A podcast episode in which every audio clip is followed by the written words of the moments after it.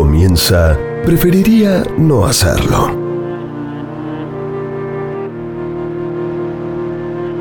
Fernanda Iglesias, Francisco Noriega, Eduardo Gutiérrez, Ariel Fiorenza, Martín Algueró, María de las Mercedes Laguna, Juana Rodríguez Simón, Gustavo Noriega. Son... Preferiría no hacerlo.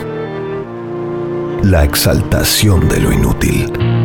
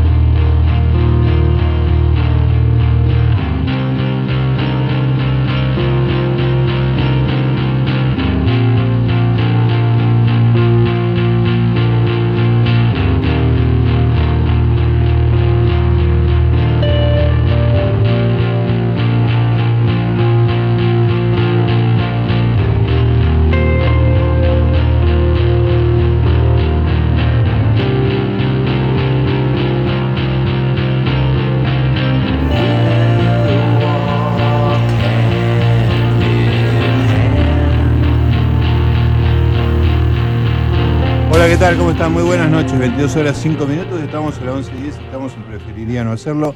Vamos a estar con nuestro miércoles temático. Vamos a estar hablando de una única cosa de acá hasta las 12 de la noche. La palabra mágica hoy es maldiciones. Vamos a estar hablando de maldiciones. ¿eh? Todas las canciones, todos los comentarios, todas las noticias que leamos, las conversaciones, todo relacionado con las maldiciones. Maldito sea el equipo que nos acompaña noche a noche. Las chicas están conversando entre ellas, no me dan bola. La señora María de las Mercedes Laguna Mechi y la señora Juana Rodríguez Simón. Juaní, en los controles el señor Eduardo Gutiérrez. Y aquí, el hombre que no ha sido maldito. El maldito es el otro, pobrecito. Haría diferencia, no sé qué maldición tuvo. Pero acá está Charlie Casales. Buenas noches, Gustavo. ¿Cómo te va? ¿Bien? Bien, bien. ¿Qué sabemos de Arielito? Y espero que en días ya se esté En días se, integrando. se viene Ariel Fiorenza, a menos que la maldición le haga una nueva jugada ¿eh? y tenga, se le caiga un ropero en la cabeza. Bueno, Qué miedo, qué miedo. Qué miedo, qué miedo, exactamente. bueno, nos acompaña como todos los miércoles nuestro columnista, el mejor columnista de toda la semana, el mejor día de la semana, obviamente los miércoles, el señor Diego Mins, de God's Report. Buenas noches, Gustavo, ¿cómo estás? ¿Cómo te va? ¿Bien? Bien, bien. ¿Has sufrido algún tipo de maldición? Eh, yo creo que sí, pero, pero siento que no me puedo quejar. La sobrellevo. Muy bien. Igualmente, Me eh, gusta tu esto- estoicismo. algo hicimos los porteños mal y un montón de cosas.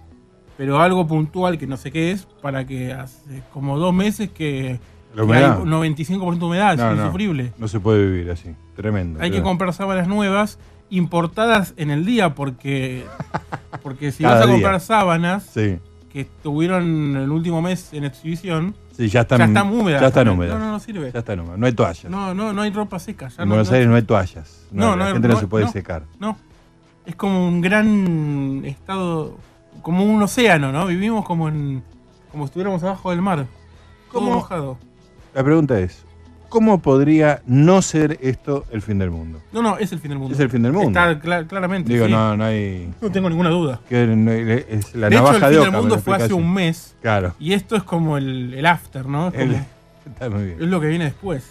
Exactamente. Bueno, señoras y señores, ustedes van a estar comunicados con nosotros vía Twitter en arroba cusi-norega, arroba The Gods Report, arroba Casares Carlos 1. Sí, señor. Terminá con todos los arrobas. Ah, sí. Yo y terminé. y yo te. Arroba Mechi Laguna. Arroba Mechi Laguna. Muy bien. No sé cómo se usa, dice la negrita. Bueno, ya vas a aprender. A vos te falta maldad para, para Twitter, Sí, pero sí. vos tenés que leer a los demás. Mechi Laguna en Inst. Mech. Vos fíjate que su único, su único tuit hasta ahora es un- me gustó mucho la nota a Fernanda Iglesias. Sí. O sea, eso es como la bondad pura, ¿no? Así no a vas a no se va a decir eso. No, acá no vas a Se va a elogiar. defenestrar notas. A refutar a veces con Escucha, argumentos. escuchen al pelotudo este lo que escribió. Claro, la mierda esta que puso sin argumentos. digna de un blog, ¿viste? Algo así. Bueno, como es Mechi Laguna, arroba Mechi Laguna. Mira, no estaba ocupado, ¿eh? Un nombre tan... Insólito, ¿no? Sí, sí, Mechi Laguna podría estar ocupado, pero evidentemente Mechi, Tampoco es Mechi Pérez. Mechi Laguna hay una sola. O sea, Bueno, señores y señores, eh, también se pueden comunicar vía telefónica. Así es, Gustavo, al 5371-4600, la vía indirecta que tiene preferiría no hacerlo hasta las 24 horas. Y en el 5371-4638 nos dejan un mensajito grabado con sus voces en el contestador, que es nuestra vía directa. Señoras y señores, maldiciones en preferiría no hacerlo.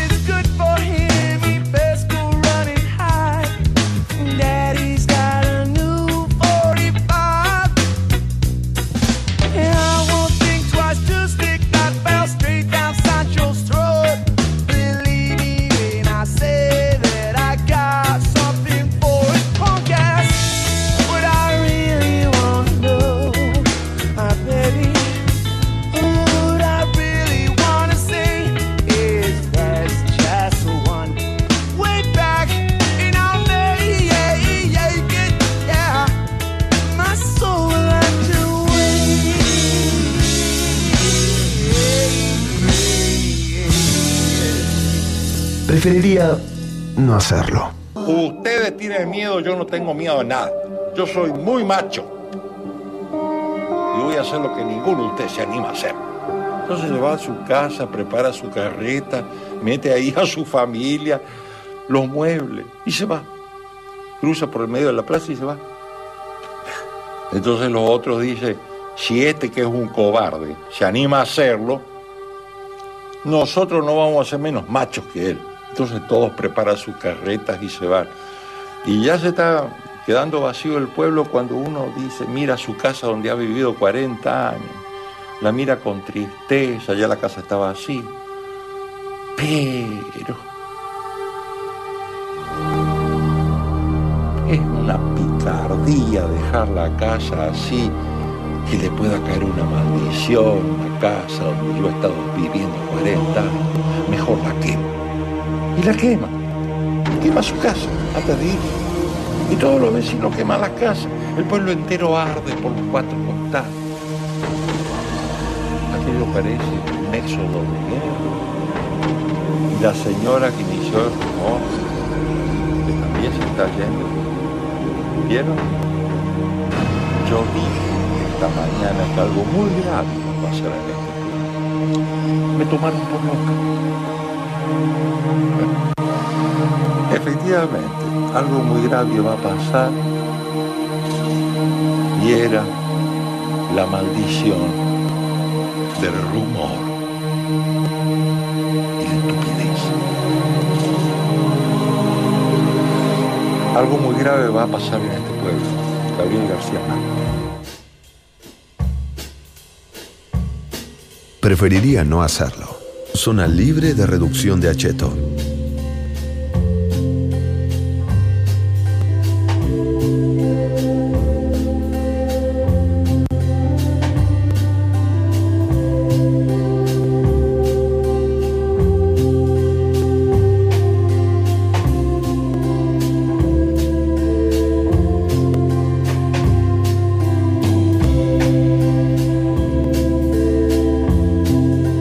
Veintidós y 16, ahí estaba la, la Iseca leyendo La maldición del rumor. Qué bueno eso, ¿eh? Excelente.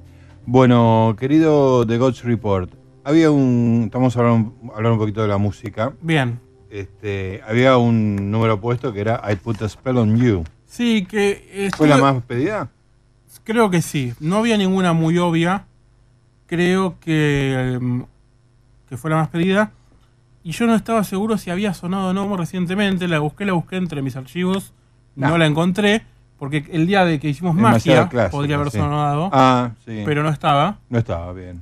Por ahí estaba mal catalogado, pero no la encontré. Sí. Así que la puse en versión de Screaming, Screaming Jay Hawkins. Stevie J. Hawkins, Es la, la versión original. más clásica, la original, claro. Claro, la más conocida posiblemente sea.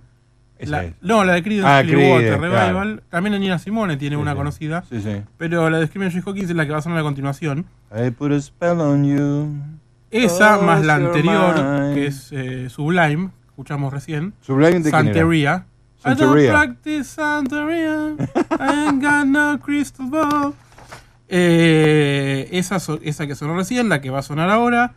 Y una, dos, tres, cuatro, cinco canciones más fueron pedidas por el público. Ah, mira, mira qué democrático. O sea, siete. Muy bien. Es bastante. Sí, Eh, más de la mitad, tus casi todas. De hecho, solamente para tus dos. parámetros elitistas. Solamente dos o tres eh, no, no, las pidió el público. Y, las, y son de tu cosecha. y son de mi cosecha propia y no son, no son descabelladas. ¿Pusiste alguna en español? Puse, va a sonar una en español.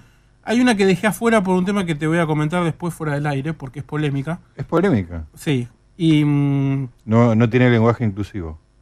No, no, Habla de, no habla de todes. creo que no. Porque es en primera persona aparte. Ah, Pero después hay una de. Me atrevo a decir que la banda oficial, o la banda favorita, o la banda oficial de preferiría no hacerlo. Ils. No, Ah. La banda oficial que no es Ils. no es la oficial. Pero la banda, tal vez la banda favorita, pero yo creo que debería ser la banda oficial. A ver, ¿cuál es? Es, es un grupo español. La. ¿La Empieza bien con la. querida? ¿La bien querida? No, La Casa Azul. no, La puta madre. tampoco. es La Monja Enana. La monja enana, vamos con la monja enana, me encanta. Temazo de La Monja Enana que lo temazo. pidieron. Lo pidieron, yo no lo conocía. Ya la Alguien segunda lo vez que nos pasa, ¿eh?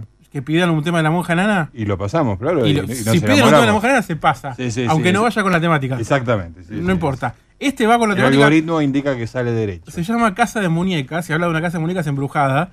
Lo cual es extraordinario. Sí, sí, sí, Eh, perfecto. porque aparte es una de esas cosas que tienen maldiciones, que tienen. O sea, esas cosas siniestras. Si hay algo siniestro, es una casa de muñecas. ¿Qué te parece? Eh, tiene la letra, no me acuerdo exacto la, la letra ahora, pero tiene algo muy gracioso como que la quiso la devolver y no podía porque no tenía el recibo, entonces se la tiene que quedar. Como algo- la- cuando la escuchen va a ser más gracioso que esta explicación. A continuación va a venir Screaming Jay Hawkins, después tenemos Jeff Buckley, de mi cosecha personal, Fats Waller, Hot Waller, muy The bueno. Curse of an Aching Heart. Esa canción la pidieron mucho en versión de Sinatra o en Sí. otras versiones, pero la pusimos en versión de Fats Waller. Muy bien, perfecto. Porque no es original, pero es la más vieja que hay. Es del treinta y pico. eh, es la más- versión más vieja que se escucha más o menos me bien. gusta eso, me gusta eso. Siempre trato de ir a la versión más, más núcleo, ¿no? Como Claro. más antigua. Posteriormente La Monja Nana, luego viene Porter Wagoner y Dolly Parton, Curse of the Wild Wheat Flower, que la pidió Karina Misieli, Mira, que lleva como tres o cuatro semanas seguidas metiendo temas. sí, ¿eh? hay que bajarle el copete porque Sí, porque se la va a querer un poco. Sí, sí. Eh, en séptimo lugar tenemos a David Bowie, Magic Dance, de la película Laberinto. Ah, claro. Eh, bailan con los gnomos esos, que no, los Sí, sí. muñequitos, está Sí, cantando. La pidió Alejandro Kelly, que siempre mete una. Eh, y bueno. un par de sorpresas más que no las voy a develar ahora. Está muy pero bien. Entonces, ahora lo que viene ahora es Screaming Jay Hawkins Jay con el- Hawkins, el, super pongo un hechizo sobre ti. Sí, de hechizo, más hechizo. directamente. ¿no? Sí, Te te hechiza, mando un put a hechizo.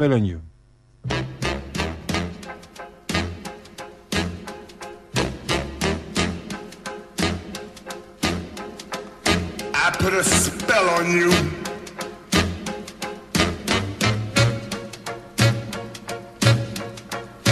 Because you're mine.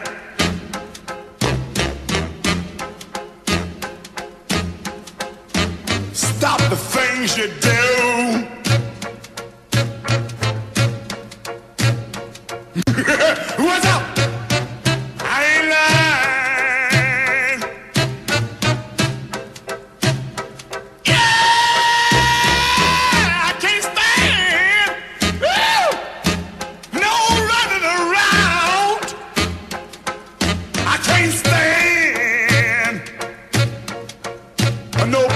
Down.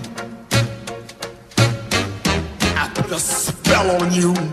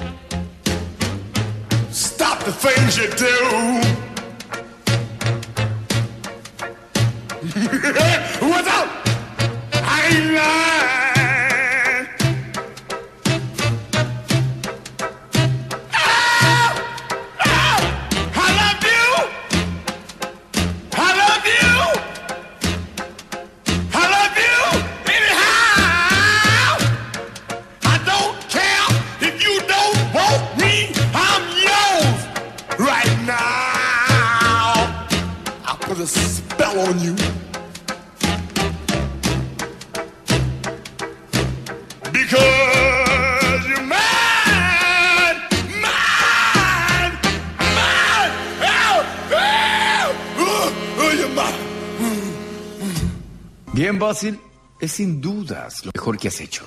Serás la comedilla del pueblo. Ambos. Habla, muchacho, ¿qué dices? ¿Es así como me veo realmente? Es que parece tan real. Siempre permanecerá así. Pero tú, señor Gray, me temo que no. A su tiempo, la madre naturaleza transformará en nada al pobre Basil. Algunas cosas valen por ser perecederas. Tonterías. Nos marchitamos y marcamos porque los dioses son crueles y odiosos. O tal vez deba clavar mi alma al altar del diablo. ¿Y permanecer tal cual eres? ¿Otra ginebra, en cambio? Todo ese abracadabra, conjuros sin fin, libros encuadernados en piel de bebés, tentáculos de fuego, libaciones de sangre de vírgenes. Dorian nunca trocaría en verdad su alma. ¿Lo harías, Dorian? ¿Lo harías? Sí.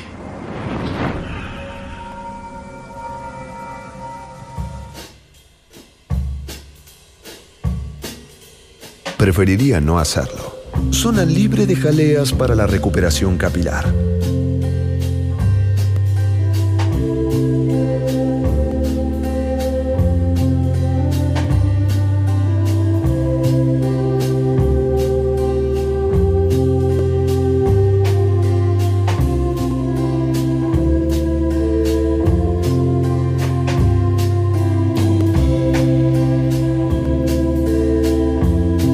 Bien, 22-24, estamos en Preferiría no hacerlo hablando de maldiciones. Hay, bueno, este, las maldiciones van de la mano de las supersticiones, ¿no? Sí, que lo uno- hicimos hace, no, hace como un hace año. No, no tanto, ¿no? A principio del año pasado, en realidad, ya hace un Ajá. año. Pero en, en la era de God's Report. El, uno de los primeros de la era de Ghost Report, seguramente.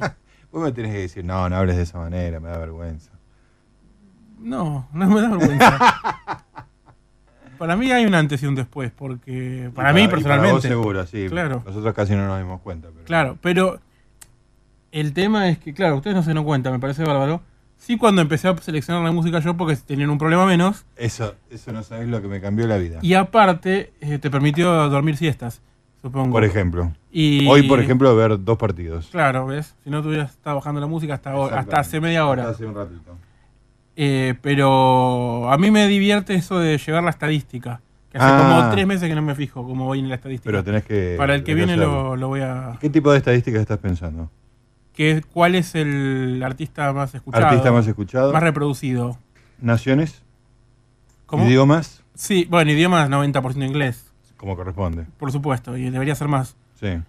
Décadas, géneros, eso es lo que voy a tratar de sacar. Pasa que para eso tengo que ponerme a ver cada tema, darle Sí, sí, tenés que darle tag. Claro, tengo que empezar a... Mi base de datos es solo artista título. Claro, tenés que. Y tengo que llenar más campos. Pero tampoco es, es- es para tanto, ¿no? O sea, son 8 por miércoles.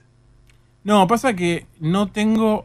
Tendría que hacer un trabajo mucho más difícil que es Cargar. marcar. No, no, marcar si sonó o no sonó. Porque yo tengo todas las que traje. Y hay tres o cuatro, a veces más, a veces menos, Que que, no suenan. Yo sería generoso y diría que el espíritu es las que fueron seleccionadas. Claro, entonces queda adentro. Quedaron y me ahorro un montón de laburo. Exacto. Todo- la regla acá en Prefería no hacerlo, como su nombre lo indica, es este si Prefería no hacerlo. Prefería no hacerlo, exactamente. Entonces, bueno, la- pero para eso es la hago- filosofía que nos lleva Para eso no llego a ninguna estadística y se va la No, no, porque ahí tenés la orden de tu jefe. Ah, ok.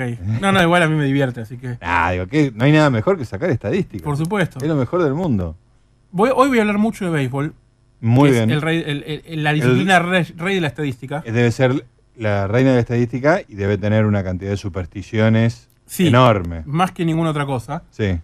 Pero quiero mencionar algo que no viene tan al caso, pero lo quiero mencionar igual porque es algo que vi ayer, sobre un jugador, o sea, para que veas el nivel de estadística obsesiva. Sí. Un jugador, eh, sacaron la estadística de cuál es el jugador que menos, que más evita correr, que más evitó correr en toda su carrera en béisbol. Que más evita correr. Correr, correr porque, digamos, en el béisbol tenés tres o cuatro posibilidades. Una vez que tenés un turno en el bate, Sí. cuando vos bateás y haces un home run, no necesitas correr, Claro. pues ya está. Sí, sí, no hay que correr. Vas, haces un trotecito ritual, Sí, ¿no? Pero no corres Tenés que hacia la base. las bases Claro, ritualmente. Nadie te persigue. Sí. Si te ponchan, si tenés tres strikes, no corres porque te Estás quedaste, afuera. Te quedaste. No y si te dan lo que se dice, si caminas, que es cuando te dan cuatro bolas, Sí, para, porque prefieren Tenés una base tenerte gratuita. la base que, que bateando. no corres. Entonces, si vos bateás y tenés que correr hasta primera para llegar o segundo, lo que sea, ahí corres, las demás no. Sí, Tomaron de todos los jugadores de la historia, qué genial. quién es el que menos, el, el- el porcentaje de que menos veces tuvo que correr. Sí, O sea, tu- tuvo todas las demás otras posibilidades. Sí, sí. Que lo ponchen, que... Sí, sí. Entonces encontraron un tipo que se llamaba Adam Don, que jugó entre mediados de los 2000, principios de los 2000 hasta, hasta hace un par de años, y que aparte hizo 400 home runs en su carrera, que es un número importante. Mucho, claro. Eh, o sea, está entre los 50 tipos que más home runs hicieron en la historia. Sí. O sea que no es un jugador del montón que tenía 50% de, digamos, de veces que evitó correr Sí. por medio de, o de home runs o de ser ponchado o de Claro. caminar. Y además debe ir de la mano, porque el tipo que hace home run es un tipo que arriesga mucho, Claro. ¿no? Que bate, trata de batear. Sí, sí, no, hay un ratio, hay una, hay un, hay una, hay un ratio alto entre los, que- los que hacen muchos home runs también tienen muchos ponches. Claro, porque hay Se una correlación más. fuerte. Claro. Hay una, hay una cantidad de correlaciones Sí, ahí sí, muy interesantes. Son, hay son jugadores menos que son, eh, conservadores en claro, el juego. Hay jugadores que son anomalías estadísticas igual y que son los más interesantes de todos Obvio. porque, porque no se Se explica. salen de cualquier norma. Ahora, ¿qué es la estadística más loca de esta? De, de este tipo. Cuando un jugador no corre, solo participan de la acción el pitcher en defensa, ¿no? El Sí. pitcher que lanza y el catcher que atrapa. claro. Los otros siete jugadores de la defensa no Están hacen nada, pedo, están claro. al pedo. Los tipos estos sacaron la cuenta de los dueños de los clubes, cuánto les costó poner al pedo de sueldos, porque Adam Don les hizo la mitad de las veces Ah. que jugó, no hicieron nada. Entonces hicieron, por todos los años que jugó, el promedio de sueldo de cada uno de los años, Sí. sacaron que más o menos 55 partidos enteros se pueden armar con todos los turnos al bate que él tuvo al pe- eh, sin correr, lo que daba unos 7 millones de dólares que se pusieron gratis, digamos, que, que se pagaron por nada. Sí, sí, por, por gente que estaba parado Gente mirando que el estaba partido parado de- mirando el partido uniformada. costó 7 millones de dólares solamente por ese jugador.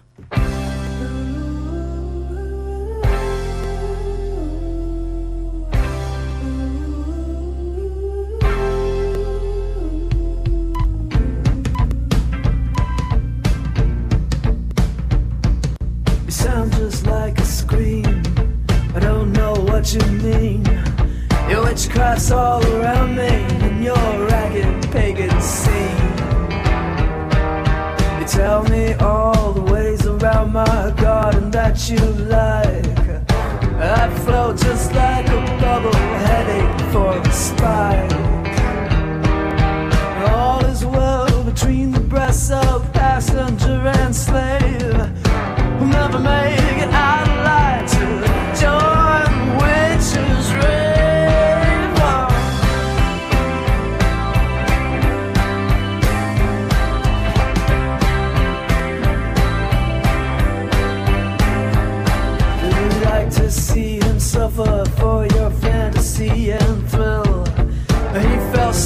we made.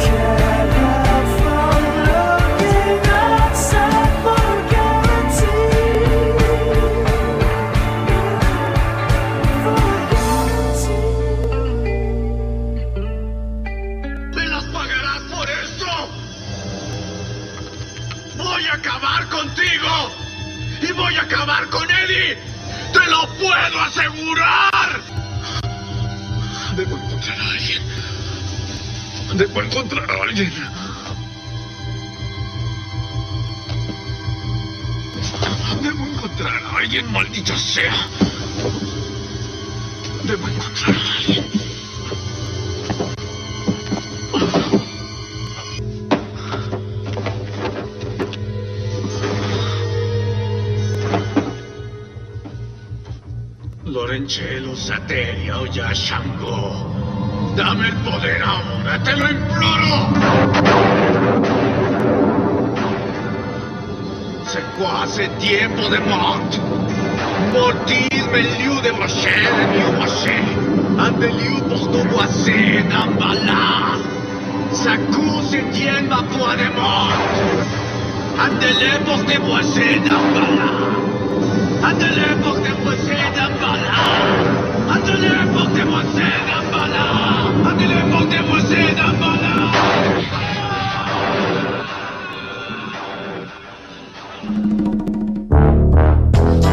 Te quedas sin crédito en la sube y le tenés que pedir que te preste a una persona que no conoces. Preferiría no hacerlo.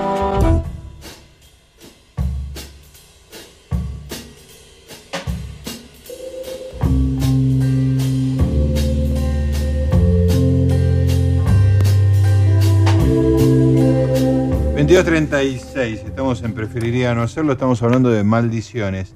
Esta me encanta, me encanta. ¿La del karaoke? Mm, No, Ya vas a llegar a la del karaoke. no, no, no me estoy refiriendo a las cosas que me entregó la producción, sino a una producción propia. Ah, bueno, Producción propia, lo siento mucho chicas, yo también trabajo en este lugar. están despedidas. La maldición de los Kennedy. Menos culo que los Kennedy. Menos culo que los Kennedy, decía la, la frase. Y ahí estamos. Es un término que suele utilizarse para describir la serie de tragedias que envolvieron a algunos miembros de la familia Kennedy. Varios han fallecido por causas no naturales. La existencia de tal maldición ha sido discutida por otros que han, que han sostenido, claro, como que se discute científicamente si es una maldición o no, Claro. que muchas de estas tragedias fueron causadas por negligencias graves como conducir en estado de ebriedad o pilotear un avión en malas condiciones. Bueno, me imaginé que, era- que era- era una maldición, pero déjame soñar, Wikipedia. Bueno, una, un- una sucesión de, casuali- de, ca- de causalidades. Noviembre de 1941.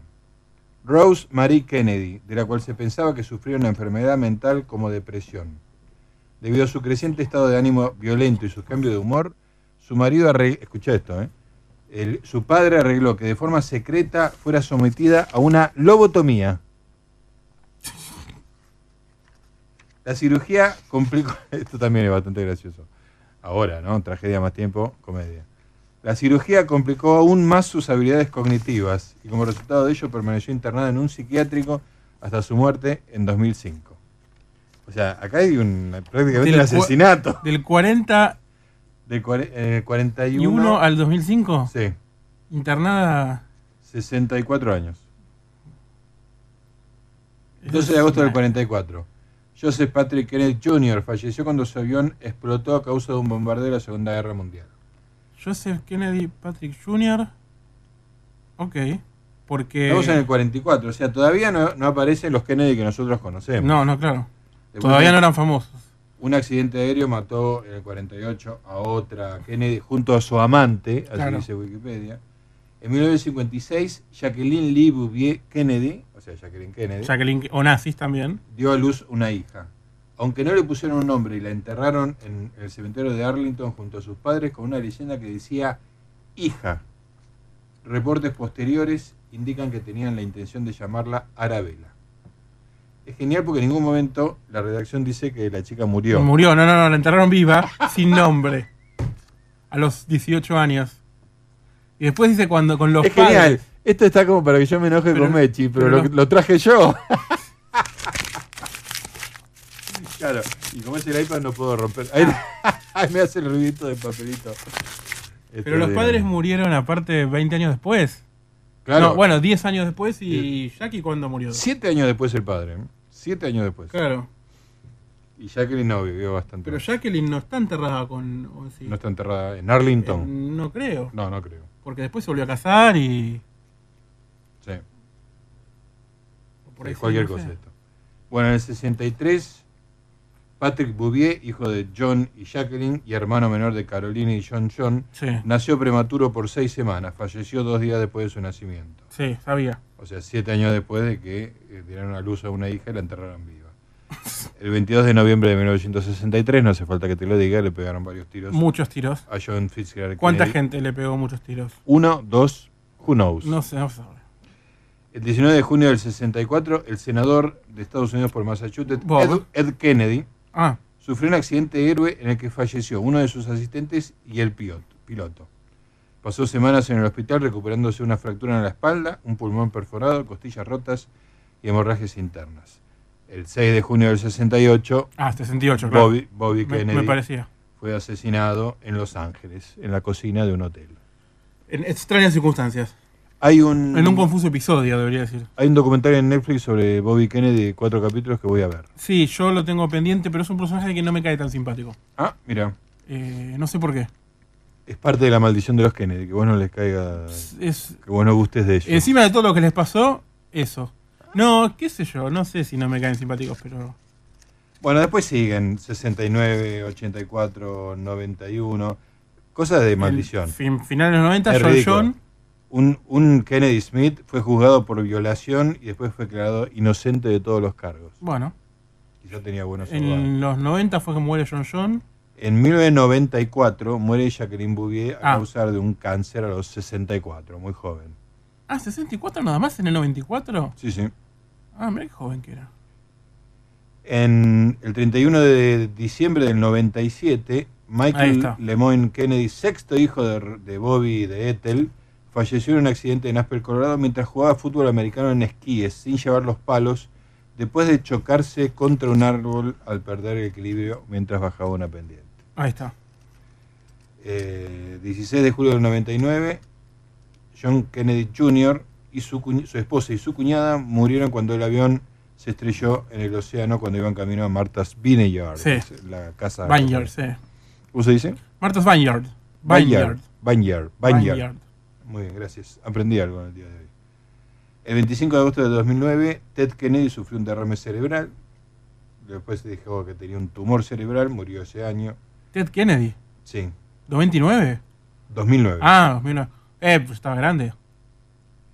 Eh, Fue senador aparte durante Muchos años. 30 sí. años, sí, Sí, Ted sí. Kennedy. Pero acá lo que no dice es el accidente de Ted Kennedy. El accidente donde murió su una chica que iba con él en el auto. Es verdad, ¿no?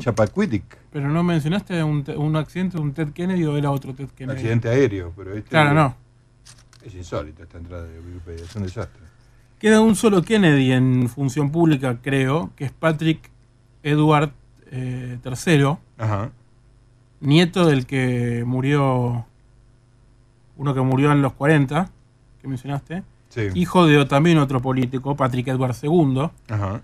Y este Patrick Edward III yo le tengo fe para ser candidato a algo en algún momento. Ah, vos le tiene un el único- ojo. Sí, yo es el, en un momento de los foguies, ¿te acordás que...? Sí, me acuerdo. Pero tiene un problema que es medio chavista, medio cosa medio extraña. Ah, medio a pesar de que es Sí, sí. un, un un diputado de Massachusetts. Demócrata. Demócrata. Bueno, y por último, el 16 de mayo de 2012, este viene cargadito. Epa. Mary Richardson Kennedy, esposa de Robert Francis Kennedy, de quien estaba separada, fue encontrada muerta en su casa después de años batallando con problemas de droga y alcohol. El médico forense determinó que murió de asfixia por ahorcamiento. Uh, Viva la Pepa, la familia Kennedy. Preferiría no hacerlo. Zona libre de comida sana. ¿Qué es esta cosa? Es una mano de mono muy antigua. Tiene el poder de conceder deseos a su dueño. ¿Ah, sí? ¿Cuánto? Señor, le recomiendo que no la compre. Tras cada deseo viene una gran desgracia. Yo fui un día el presidente de Argelia. Oiga, no quiero oír la historia de su vida. ¿Cuánto? Yeah, this is me. Look at me. Look at me. I look like something the cats had in the alley last night. You know that ain't right. No. Come here, let me tell you something, woman. You made a big, fat, greasy bum out of me, and I ain't gonna stand for it. I gotta tell you something. Yes, here it is. You made me what I am today. I hope you're satisfied. You should be. You dragged and dragged me down until my very soul within me died. Yes, not my shoe soles, no. You shattered all my dreams. You me from the start. And though you're not true, may God bless you. You know I want him to bless you. That's the curse of an aching heart, yes. Piano has it.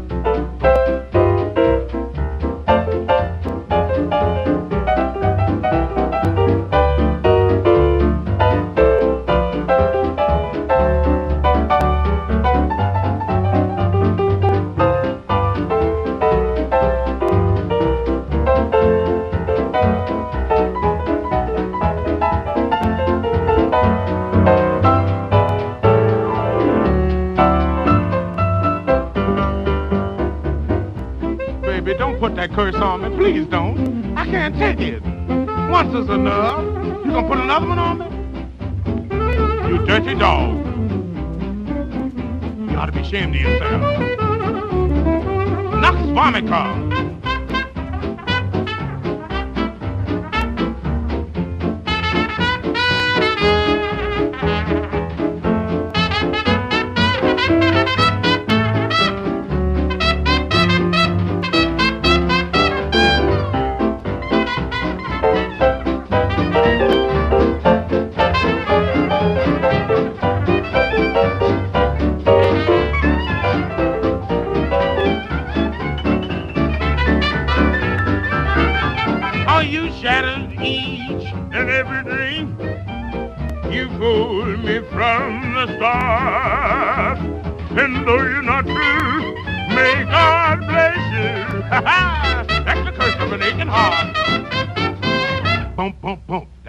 Deseo que no puede fallar. Deseo un emparedado de pavo con pan de centeno, con lechuga y mostaza. Y no quiero ningún cadáver de pavo, ni quiero convertirme en pavo yo, ni quiero ninguna otra sorpresa.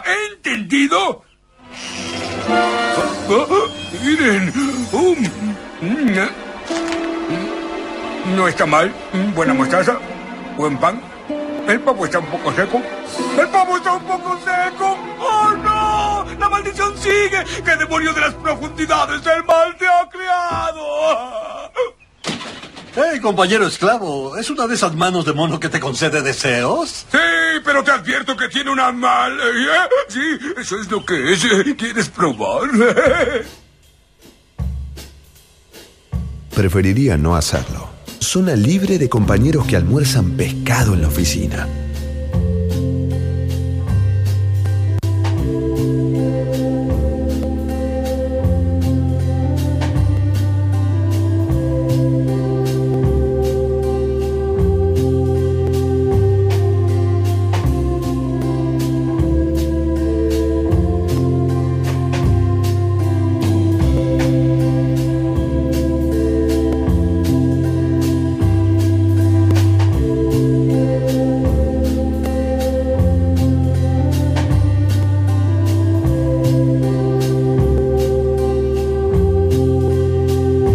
...22.51. Hay toda una discusión ahí con eh, Marcela Amaya acerca de cómo se dice Pinyard. Tenía razón, era Pinyard. Pinyard.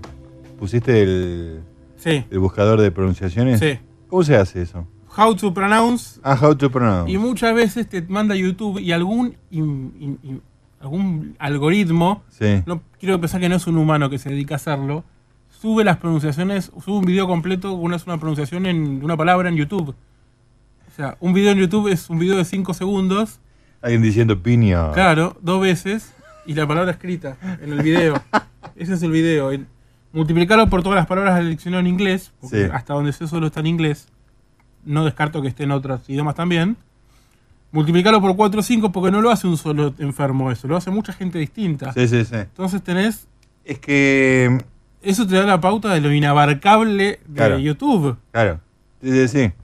Ese- Es como la- los, los monos tecleando. Es digamos. abrumador, claro, Sí, sí. es abrumador.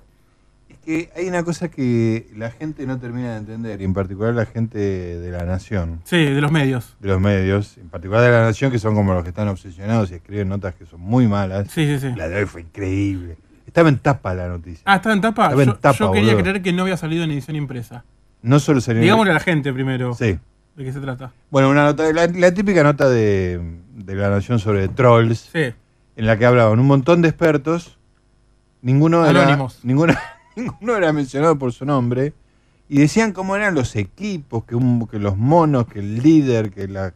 Los monitos. Era una cantidad Pero de... no- tampoco ningún hecho concreto. Nada, Nada, nada. No, no, era la nada misma. Hablaba de que en una discusión pusieron Andate El- Magario, de, de, TT, ¿viste? El único citado por nombre que quedó expuesto así es un bloguero que es arroba Fabio, Sí. bloguero de la vieja época aparte, entonces el tipo tiene muchos años de Twitter y de y de redes y de todo esto. Y él en- después sacó una nota de descargo Sí. porque dice, a mí me, me- me preguntaron, me escribieron, Ah, me la llamaron, mandaron la nota, me la mandó una me persona. llamaron para preguntarme lo que ya sabían, Sí. para poner lo que ellos querían. Claro. No pusieron lo que yo realmente dije, Sí. escribieron con el codo. Después en Twitter lo- un poco lo dijo en este lenguaje porque en la nota estuvo más serio. Eh, nada, quisieron citar a un experto, pero pusieron que se les cantó el experto, porque el experto lo que decía era eh, algo así como es ingenuo pensar que no existen los trolls y que no Sí. existen los no ejércitos, pero los pequeños grupos de, de trabajo, como también es ingenuo pensar que tiene algún resultado eso, Exacto, que sí. sirve para algo. Exacto. Las dos cosas. Sí. Todos los políticos lo hacen, sí. ¿Creen que con eso van a cambiar el mundo? Sí, o sí. van a cambiar la, la- Sí, que van la a modificar algo. La, la visión, la cosmovisión del política de, de toda la comunidad. No. No. Es, son, son operaciones, bueno, sí. Eh, es que justamente yo creo que acá se aplica lo siguiente. En pocos lugares como en Internet se aplica la ley de los grandes números. Claro. Todo lo que puede suceder va a suceder.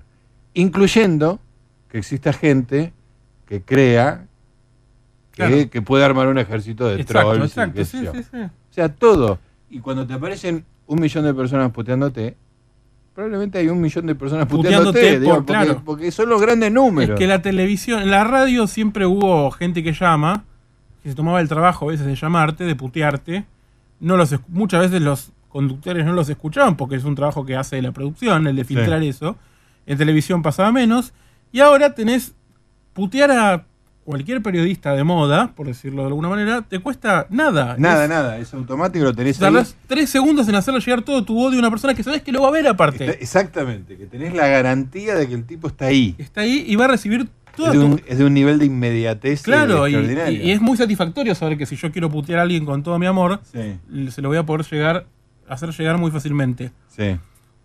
Eso es lo que en muchos periodistas no se ve que todavía no entienden o no lo quieren aceptar. No es Son tu caso que, que te muy- acostumbraste a recibir puteadas todos los días durante muchos años. Jamás se me ocurrió decir que eso era un plan de alguien, o sea, o sea seguramente de, de los 10.000 que me puteaban por cada vez, había tres que, que, Que se pusieron de acuerdo entre sí. Claro, es que Puede importa. ser, bueno, ¿Qué me pero. importa? pero- ¿Qué, sí, qué no. diferencia me hace a mí? No, no, no, no, no es significativo. Hay una cosa en internet, Esta es la maldición de los periodistas que no entienden internet. la mayoría de los periodistas, punto. Pero más allá de eso, hay un algo en internet que grafica, lo- es la ley de los grandes números, pero llevado a la pornografía. Ajá. Hay algo llamado la regla 34 y la regla 34 bis. Sí, creo que las conozco. La regla 34 es si existe, hay pornografía sobre eso. y la regla 34 bis, bis es si no hay pornografía sobre eso, en el mismo instante en el que se haga saber Que no que hay. no hay pornografía sobre eso, Alguien la va a hacer. un animador en Japón está haciendo pornografía en anime sobre eso. O sea, sobre los trolls en internet, Sí. ya había pornografía sobre los trolls en internet. Sí, sobre los periodistas que no entienden a los trolls, Sí. en este mismo instante hay un tipo en Japón que está haciendo pornografía sobre eso. El anime. Garantizado, en anime. El anime. Si es que no lo habían hecho antes. Absolutamente. Bueno, efectivamente, no, no logro entender cómo, bueno, tengo teorías, ¿no? De la decadencia del periodismo, sobre todo escrito, pero cómo una nota así llega a la, a la tapa de la nación. Eso, es muy impresionante. Yo la verdad que en un momento, como me- me- a mí, yo me canso de mí mismo y, y- y me canso de, de tomarme en serio, entonces decidí no hacerlo, pero en un momento tenía ganas de desperdigar en Twitter, a la mañana estuve hablando mal de esta nota, pero tenía ganas de decir, acá el problema no es la periodista, que es una estúpida, y es mala periodista. Sí, pobre, por eso una chica que recién empieza. Y que la mandaron, tiran- bueno, no lo sé. sabe, yo de la que menos hablaría es de esa chica. Bueno, sí, por ahí me, me excedo, no lo sé. El problema es el editor, que no sé ¿Cómo quién es. te- ¿Cómo pones esa nota en tapa de la Vi a alguien que le escribió a la chica Sí. cuando... cuando Yo me metí en la cuenta de la chica. Sí, sí, yo también. Cuando yo es traba- una no tuitera. Claro, no, aparte de eso, yo trabajé en La Nación. Alguien le puso, yo trabajé en La Nación y si yo iba con esto a color de escribano me pegaba con el papel. con el papel de esta nota me pegaba directamente. Eh, no cumple con nada de Sí, ninguna digo, del periodismo. Por la actividad que tenía la cuenta de Twitter de la Claro, chica, es la menos que nunca lea esa mention. Claro. Porque no se mete, no, no dice No, nada solamente cuando publica una nota, Claro. agradece a la gente que- La de hoy no la había tuiteado. A la mañana no la había tuiteado. luego ¿no? la tuiteó, Ah, pero la tuiteó. y la gente le, le- La puteaba de arriba abajo. Primero le, le decía que estaba buena la nota, después le puteaban de arriba abajo, no respondió las puteadas. Ya, ya había deslogueado el. Ya había desinstalado la app para ese entonces. Pero lo insólito Y a mí lo que más me molesta, y lo voy a decir, no lo voy a decir con nombre y apellido, pero lo que más me de nadie, porque quién soy también, ¿no? Sí. Pero, ¿ves? Me estoy tomando muy en serio. Sí. Pero todos los periodistas diciendo muy buena esta nota. ¡No! ¡No! ¿Los periodistas elogiaban la nota? Los periodistas elogiaron. Bueno, lo voy a decir. Novarecio la elogió a la mañana en Twitter y me dijeron, no lo escuché, pero me dijeron que Longobardi habló muy bien de la nota en Mitre a la mañana. Eh, tienen los dos eh, 20 años de carrera más que yo. Me da vergüenza que digan que es una buena nota. Como periodista de mis primeros años, Sí, sí. me da vergüenza que digan que es una buena nota. Sí. Habla muy mal de ellos. Más allá de, de las ideas acerca de los trolls y todo eso, que no entienden absolutamente nada, la idea de una nota que, que- que todo el so- me dijo un experto, así una cosa en las No, no, tiene- una cosa es- que no, no, realmente no, no. La mechita le hubiera rebotado en TEA a los Claro, alumnos del primer año. Exactamente. Yo creo que no lo hubiéramos leído acá como curiosidad. Lo hubiéramos hecho Lo hubiéramos hecho un bollo antes de leerla. Se acercan las 23, noticias.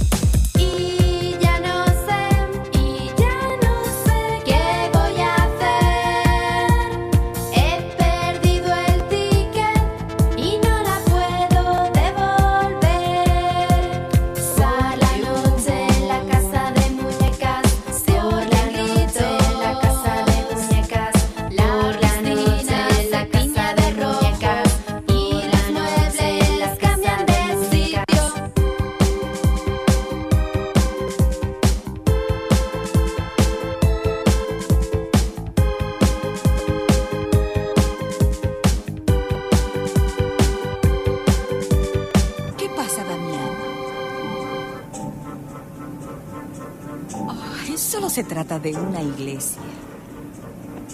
¿Qué te pasa? Robert, ¿Qué tiene? no tengo ni idea. Parece estar aterrado. ¿Está enfermo? No lo creo. No entiendo por qué tiembla.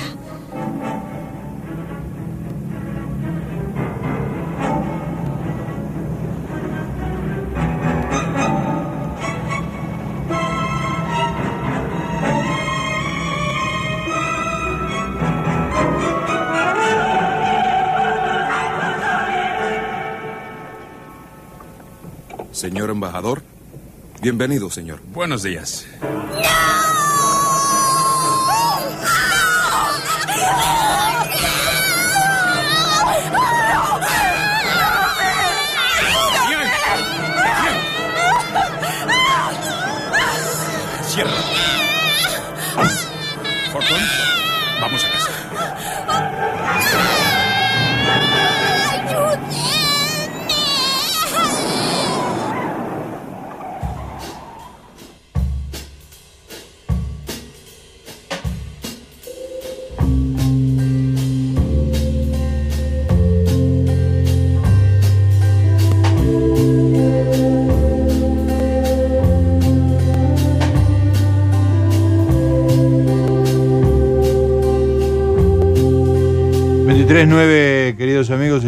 Preferiría no hacerlo. Estamos hablando de maldiciones. Y hablando de maldiciones, recién escuchamos la, a la nana, la La monja, enana. Nuestro grupo favorito. Grupo Oficialmente. Es oficial. Es oficial. Excelente canción. ¿eh? Eh, Casa de Muñecas. Casa no de la puedo, he perdido el ticket, no la puedo volver. ya con eso me compraron. Absolutamente. Bueno, contame algo. Bueno, el día que yo te conocí, Gustavo Noriega, yo estaba sentado en esta misma silla Sí. y vos en esa. Probablemente era otra silla, pero en este mismo lugar. Claro. Creo que la mesa es la misma. En esta disposición topográfica. En- Exactamente. Y hablamos de algo parecido a lo que voy a hablar ahora, porque ese día hablamos puro y exclusivamente de béisbol. Te convoqué a que hagas un programa entero de canciones sobre béisbol. Exactamente. Y de historias alrededor de las canciones, etcétera. Memorable. Ha habido un desarrollo desde aquel entonces hasta ahora. Cambió algo. Sí. Que es lo que voy a dejar para el final de todo este segmento. Ajá, bueno. Pero que tiene que ver con las maldiciones Ah, mira.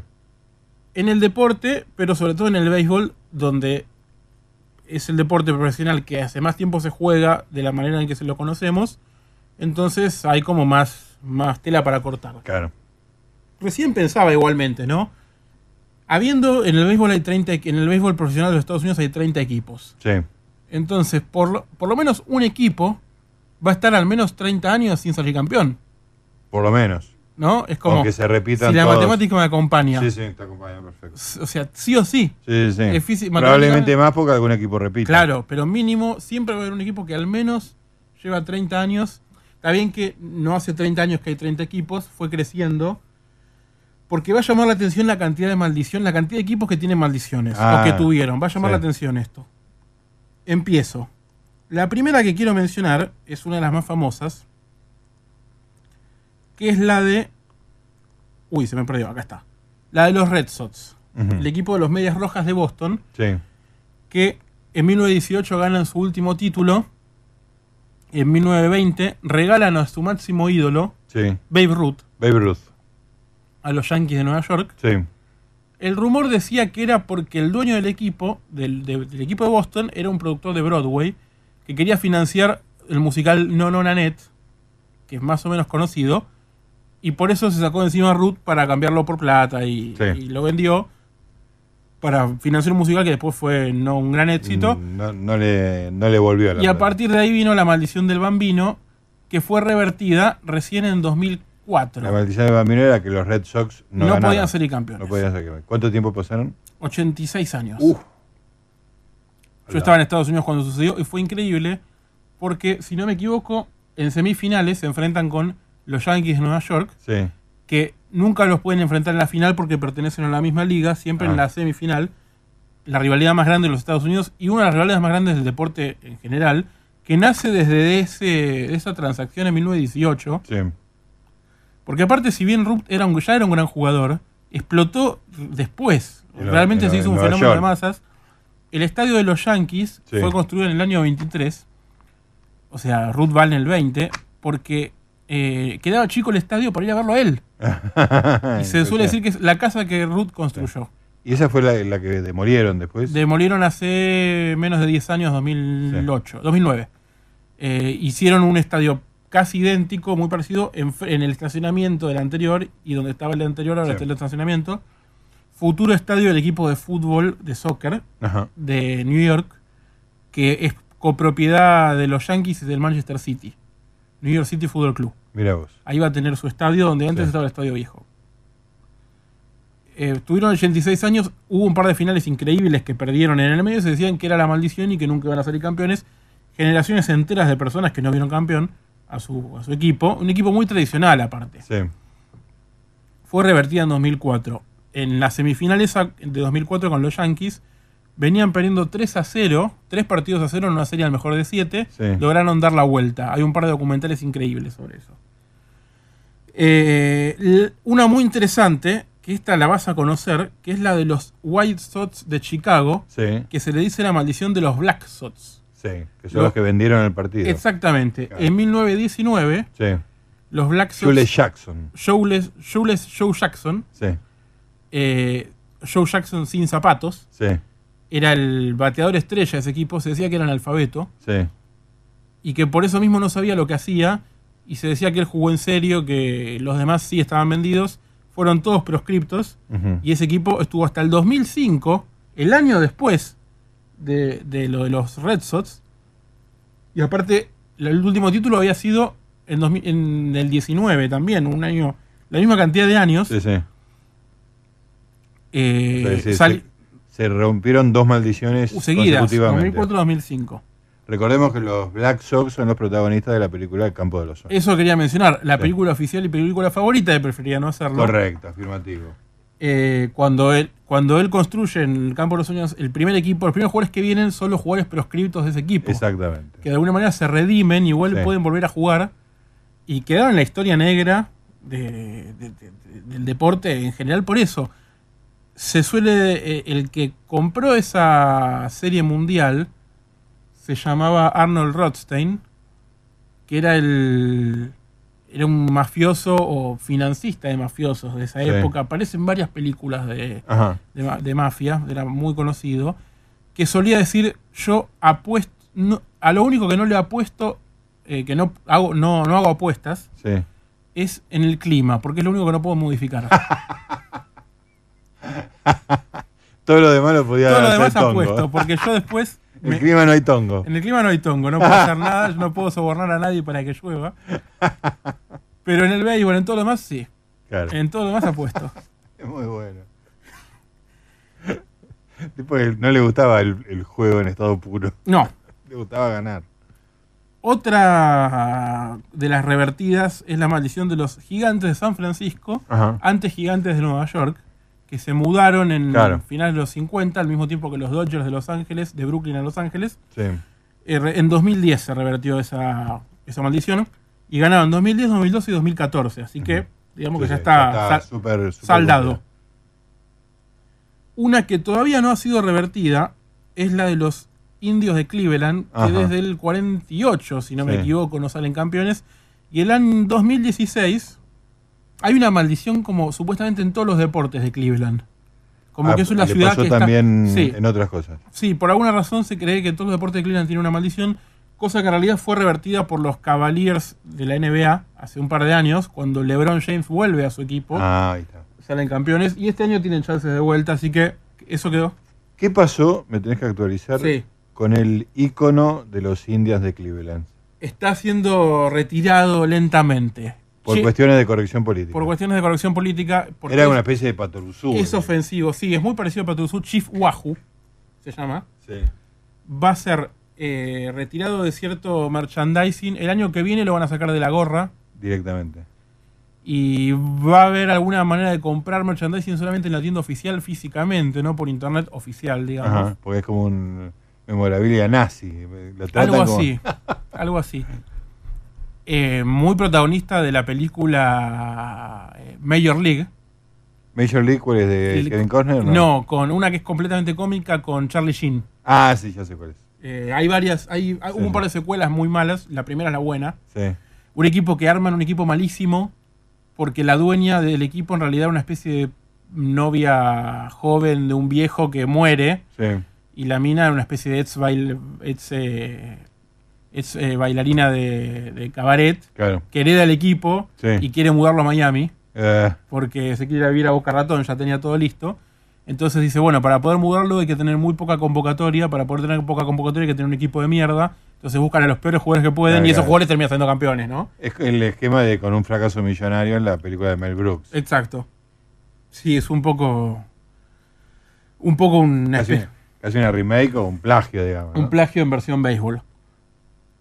Bueno, lo que nos lleva, los indios de Cleveland todavía llevan sesenta y pico de años y tuvieron una chance muy fuerte de salir campeones, pero la perdieron en 2016 con nada más y nada menos que los Caps de Chicago, Ajá. los cachorros de Chicago, Cachorros de Chicago. que llevaban 108 años sin salir campeones. 108, o sea, nunca habían salido campeones. Sí, dos veces habían salido campeones. Ah, en el siglo XIX. Claro, la última en 1908. Ah, a principios del siglo XX. Y antes creo que en el 4 o 5 ya habían ganado un título más. Qué genial.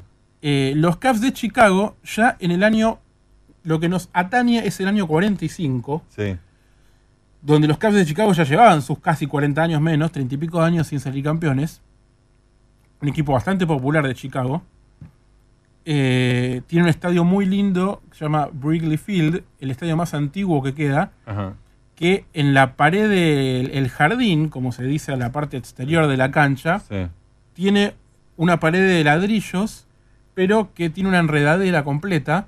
Y cuando empieza la temporada es- está chiquita la, la enredadera, en- durante el verano va creciendo y después esos últimos, los últimos días ya se va cayendo, porque Claro. el béisbol termina en el otoño, nace Claro, con la claro. primavera y termina en el otoño, una cosa hermosa. Sí, sí.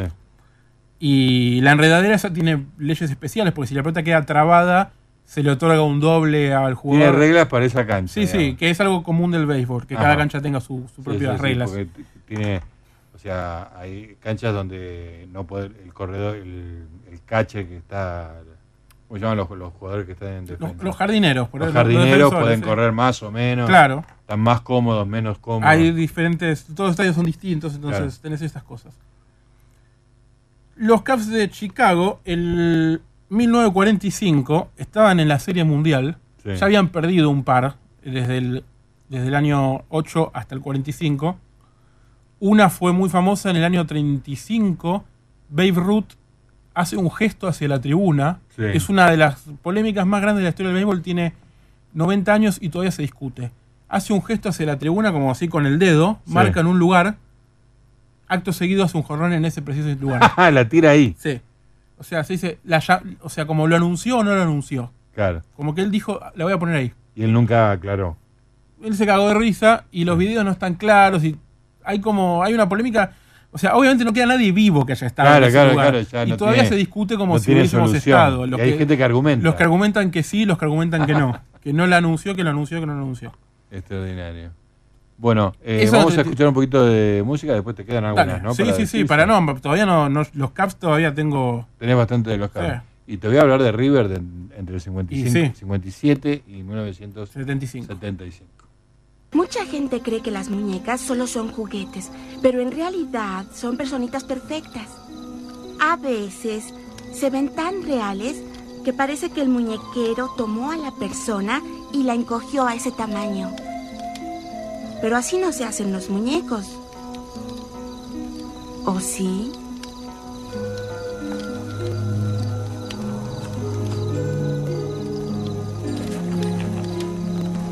Sometido a aprobación de la Sociedad de Medianoche, llamo a esta historia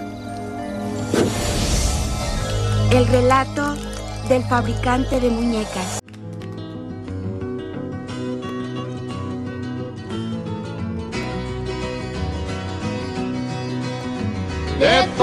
Are all mingled, their dreams all confused.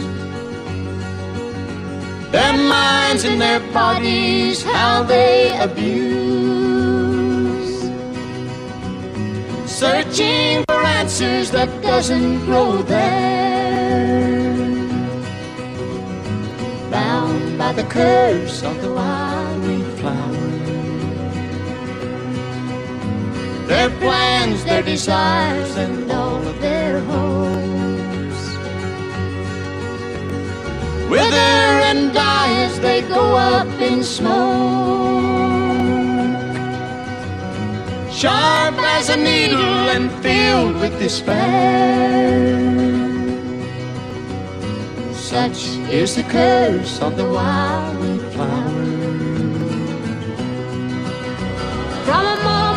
of joy to a lifetime of sorrow. For one day of pleasure, they trade their tomorrows. Lost in a garden where false hope grows. With blossoms of heartaches and petals of woe.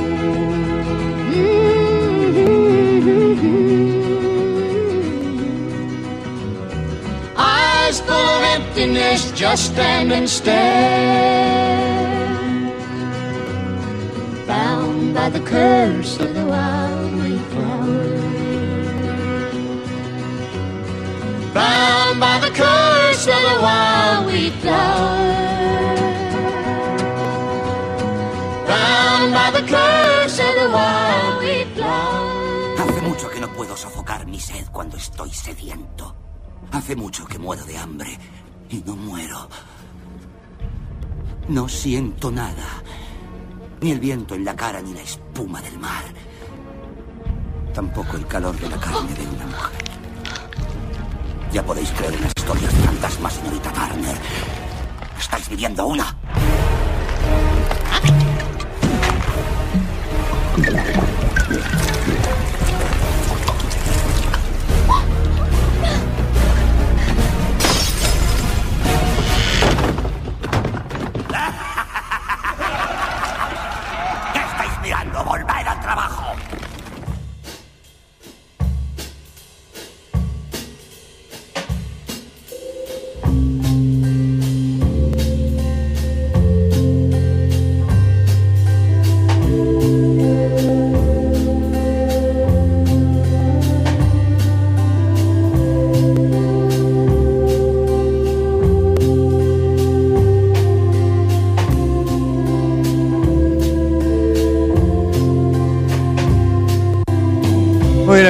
23 horas 27 minutos. Seguimos con las maldiciones en el béisbol y estábamos con los Chicago Cubs. Los Chicago Cubs, la mejor de las maldiciones de toda la historia del deporte. Sí. Era el 6 de octubre de 1945. William Cianis, griego, dueño de una taberna en Chicago, conocida como la taberna Billy Goat, que todavía existe y tiene varias sucursales, acudió al Wrigley Field junto a su cabra Sí. para ver a los Cubs. Por eso se llama Billy Goat. Claro, sí. Era raro porque el Billy Goat en realidad era el apodo de él, así se llamaba, pero la cabra se llamaba Murphy. Justamente, el problema era que Murphy, su mascota, que había sacado ticket, quiero, corresponde. por como corresponde, molestaba con su olor a los fanáticos que situ- se situaban alrededor. El problema no era que había una cabra, Sí. ni que no había pagado entrada, Sí, sino sí. que tenía olor la cabra. Claro, o sea, un, un organismo ocupaba un lugar por el cual había pagado. Pero el organismo tenía olor. Exacto. Hostigado por los mismos espectadores, tuvo que irse del estadio junto al animal. El odio que le causó la situación fue tal que solo llegó a decir: Los Cubs no volverán a ganar un campeonato. Oh, la Algo realmente duro para un equipo que estaba definiendo la serie mundial y terminó perdiendo. Esa serie la estaban ganando 2 a 1, Sí. perdieron 4 a 3 a 2, si no me equivoco, con los Detroit Tigers. Sí. En el año 2003 yo estaba viviendo en Miami, me había hecho hincha de los Marlins, Sí. y jugando la semifinal, lo que nunca quedó claro es si no iban a llegar a la Serie Mundial o no iban a salir campeones, porque llegar a la Serie Mundial quiere decir que ganás lo que se conoce como el banderín, que Claro. es el de la liga. Sí, sí. una- la Serie una Mundial es una final entre dos ligas. Claro. Fue impreciso en su maldición. Sí, y nunca se trataron de revertirla de 10 maneras. Sí. Una fue eh, el sobrino no tenía hijos, pero fue un sobrino en el año 86 con una cabra que se decía que era descendiente de la cabra original. y fueron al estadio. Para anular el efecto de, Sí, no de pasó haber nada. echado a la cabra. No original. pasó nada. Peor, raro, ¿no?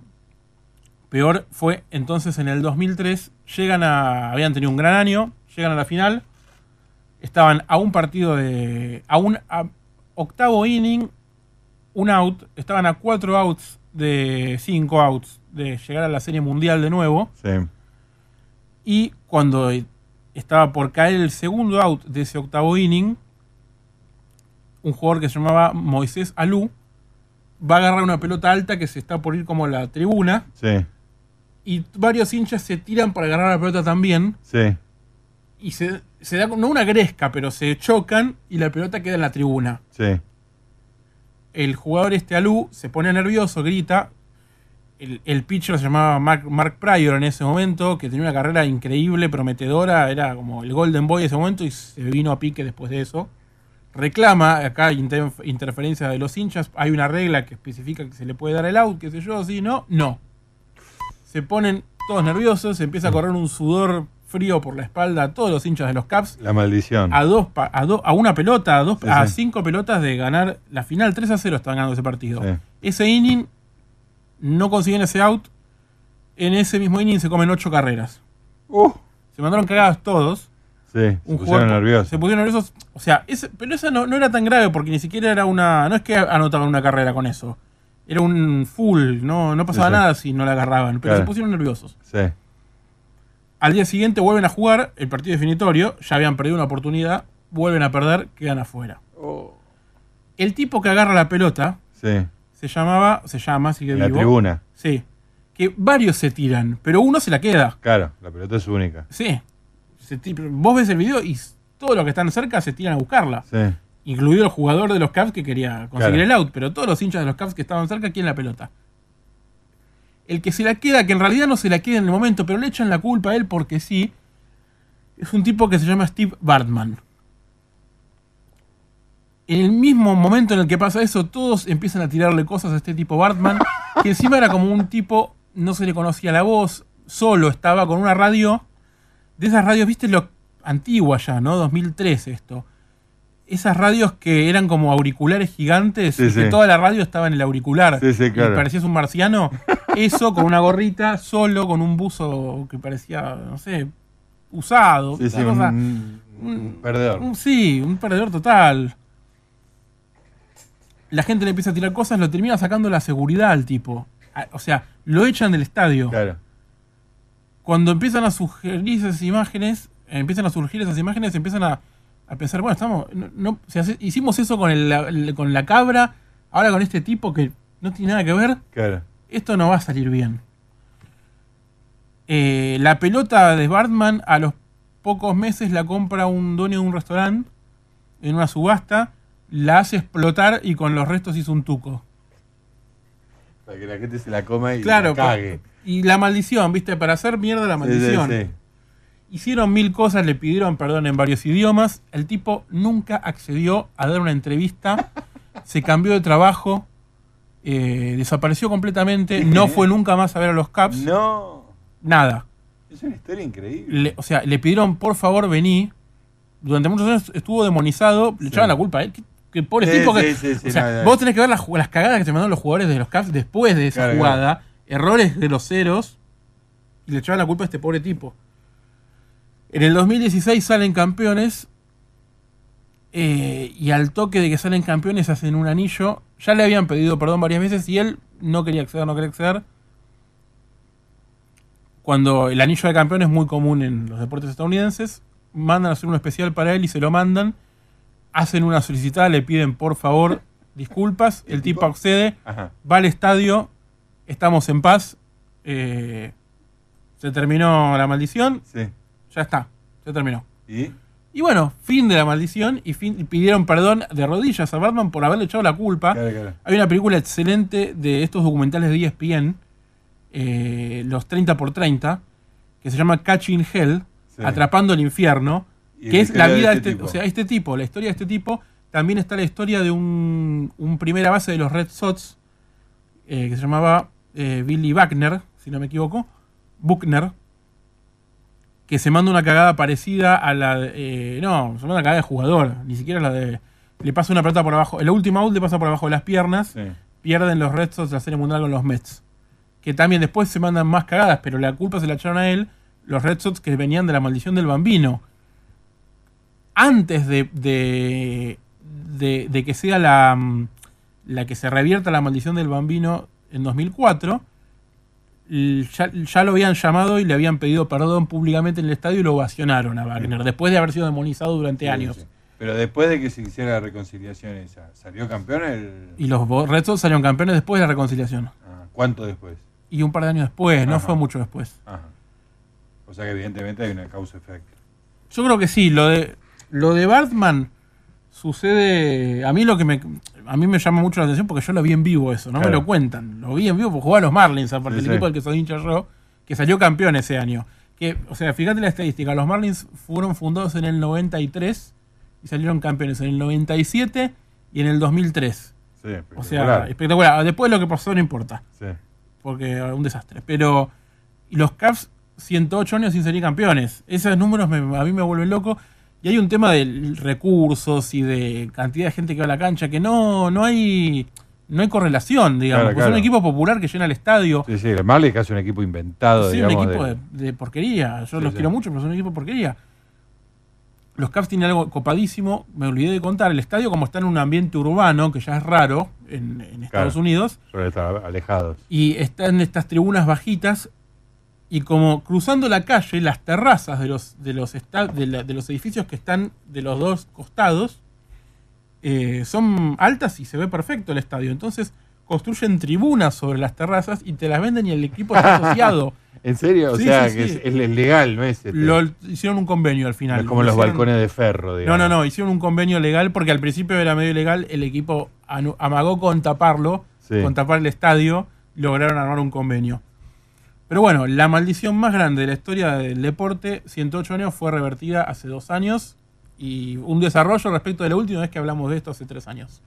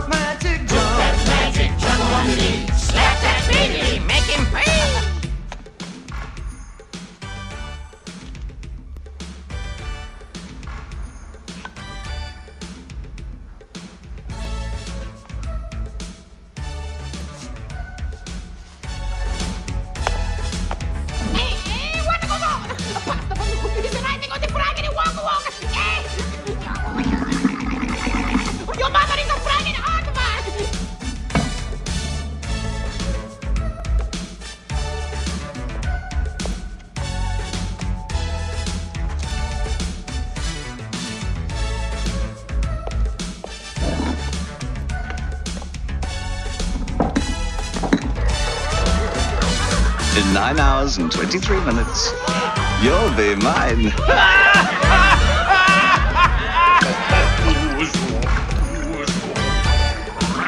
I saw my baby trying hard as babe could try. What could I do? My baby's fun had gone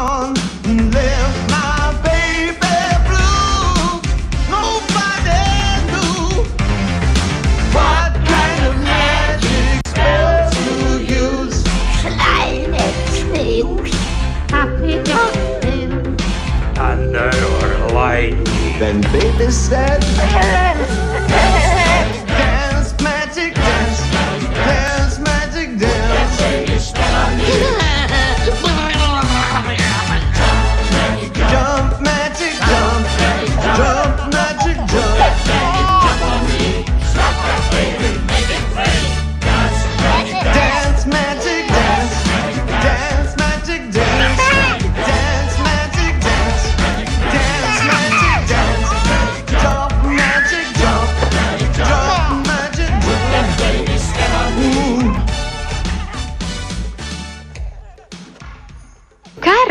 tocado tu pastel de manzana.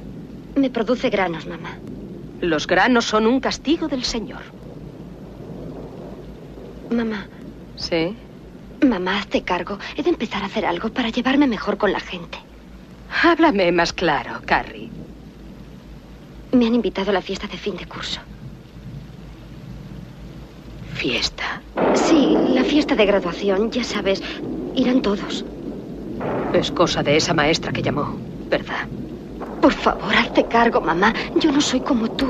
Todos piensan que soy rara y no quiero serlo. Quiero ser normal, una persona como las demás, antes de que sea demasiado tarde.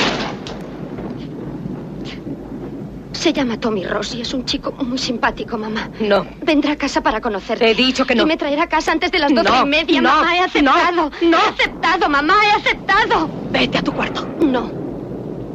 Después de todo lo que te he enseñado. Todo el mundo no es malo, mamá. No todo es pecado. Vete a tu cuarto y reza. Pide perdón al Señor.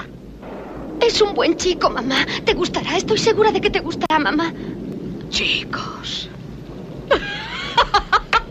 los chicos. Los chicos, sí, los chicos. Después de la sangre vienen los chicos, como perros en celo, sonrientes con la boca babeante, olfateando el olor de la hembra, buscando el olor, el olor. Escúchase a dónde llevan a las chicas en sus coches, yo lo he visto. No irás a esa fiesta. Ya he dicho que sí. Dile a ese chico que no irás o nos mudaremos de barrio. No. Nos iremos de aquí y no volverás a ver jamás a ese chico. Nos entra la lluvia. Por favor, mamá, siéntate y háblame. Voy a cerrar las ventanas. De eso me encargo yo. Por favor, siéntate y háblame.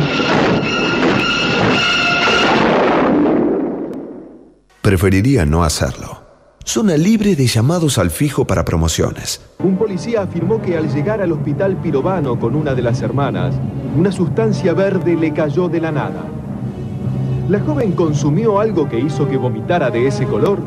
¿O fue el policía, tal vez sugestionado, quien creyó ver una sustancia extraña en el vómito?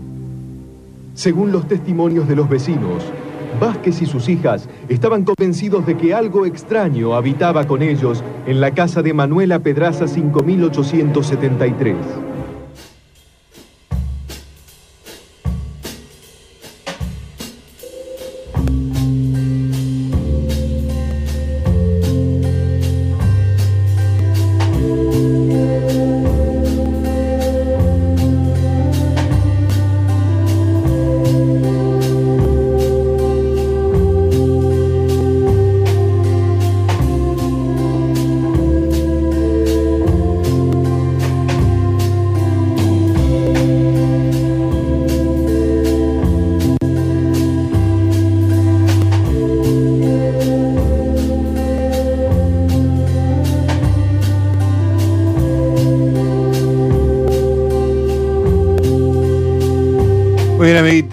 2346, seguimos en Preferiría no hacerlo. Tenemos las 13 maldiciones más famosas de la historia. 13, ¿eh? Hay una Eh, increíble igual, ¿eh? Vamos a leerlas. Esta nota ha sido aprobada, espero que no sea roto, que no se haga un bollo. Vamos a ver. La maldición de Tutankamón. En 1922, el arqueólogo Howard Carter descubrió la tumba perteneciente al faraón Tutankamón. En pocos meses, muchas personas vinculadas a la excavación murieron en circunstancias misteriosas, enfermedades, envenenamientos, asesinatos y suicidios. Completamente verídico y perfecto. Check. La maldición de Timur. La tumba de este líder turco del siglo XIV decía, cuando me levante de entre los muertos, el mundo temblará. En 1941, el antropólogo soviético Mikhail Gerasimov excavó la tumba. Dos días después, Alemania invadió la Unión Soviética. Bueno. Por ahí Hitler lo tenía decidido de antes. Bueno. Pero bueno. Poco después el cuerpo de Timur fue devuelto a enterrar mediante el ritual islámico, junto antes, justo antes de la victoria soviética en la batalla de Stalingrado. Muy forzado, gracias. La maldición de Tecumseh. Ajá. Esta maldición lanzada en 1811 por un profeta de la tribu Johnny hace que los presidentes de los Estados Unidos elegidos en los años divisibles por 20 mueran en el cargo, como sucedió con Abraham Lincoln, James Garfield, William McKinley, William Harrison, Warren Harding, Franklin Delano Roosevelt y JFK, John Fitzgerald Kennedy. Todos ellos eh, ele- fueron elegidos. Pero alguno el- ya, ya, ya, ya, tiene que haber habido otro, ¿o ¿no? eh, a ver, elegidos. 60, ¿no?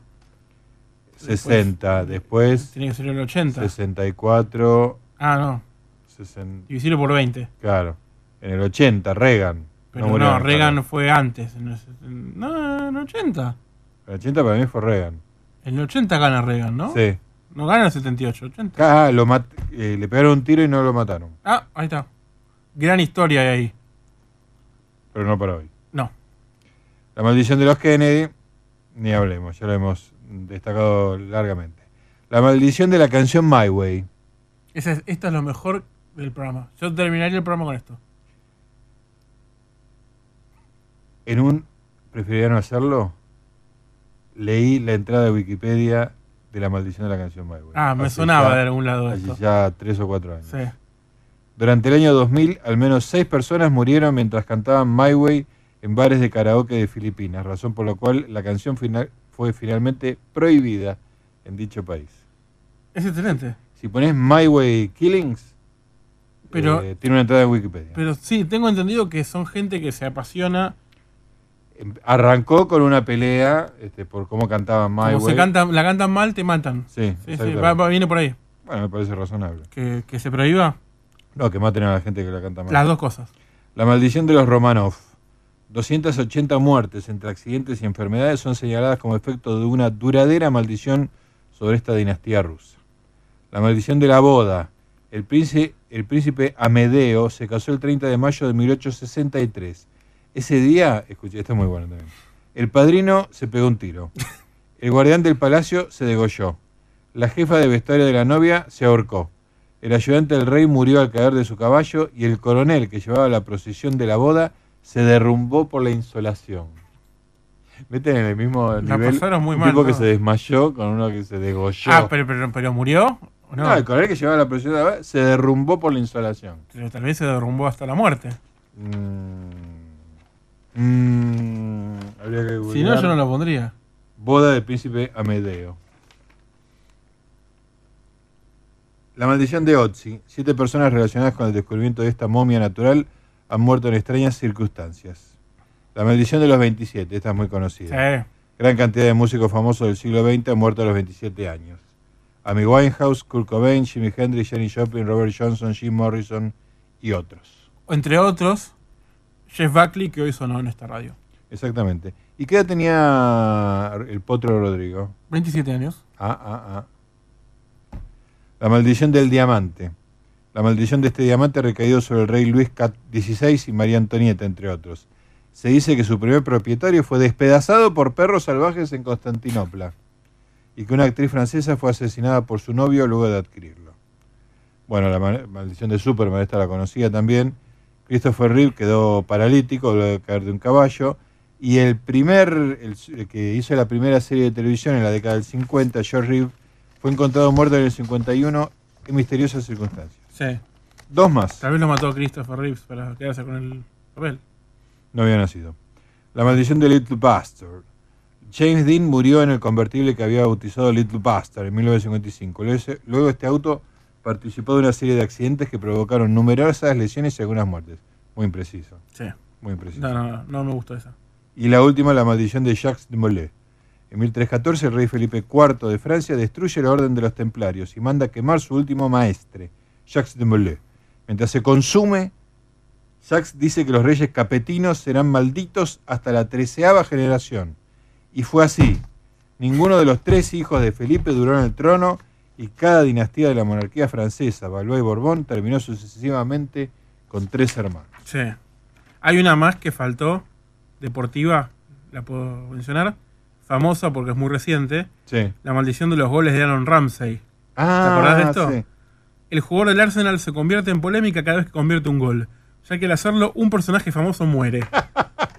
Es de, es de una arbitrariedad eso, porque siempre hay alguien famoso. que- Claro, Bin Laden, Steve Jobs, Muammar Gaddafi, Whitney Houston y Alan Rickman, entre otros, son algunos de los supuestos nombres que se cargó con su maldición.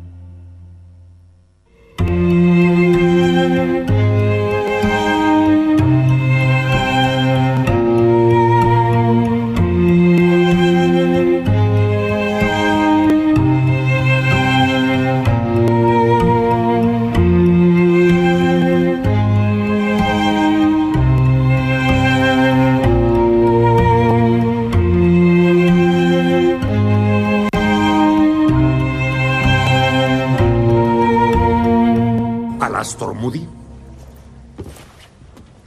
Exauror.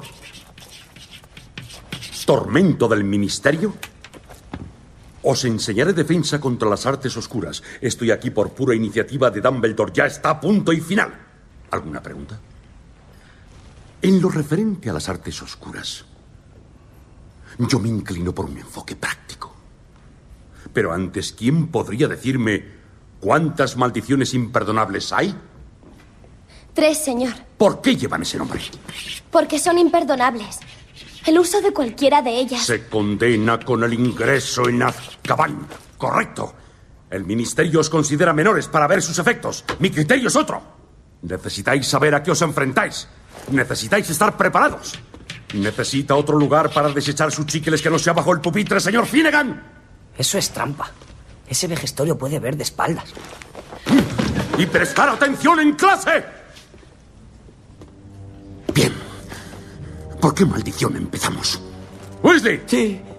En pie. ¿Sabes alguna maldición?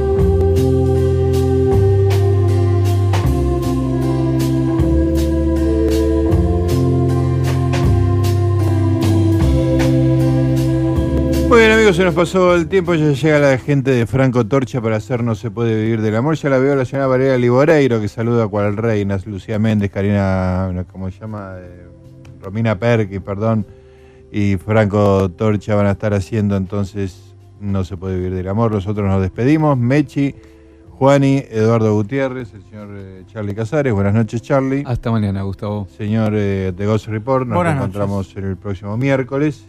Y con todos ustedes nos reencontramos mañana a las 22 horas para hacer, preferiría no hacerlo, dedicado al cine con el señor Diego Papich y con el señor American Poch. En 20 segundos se viene la maldición del himno.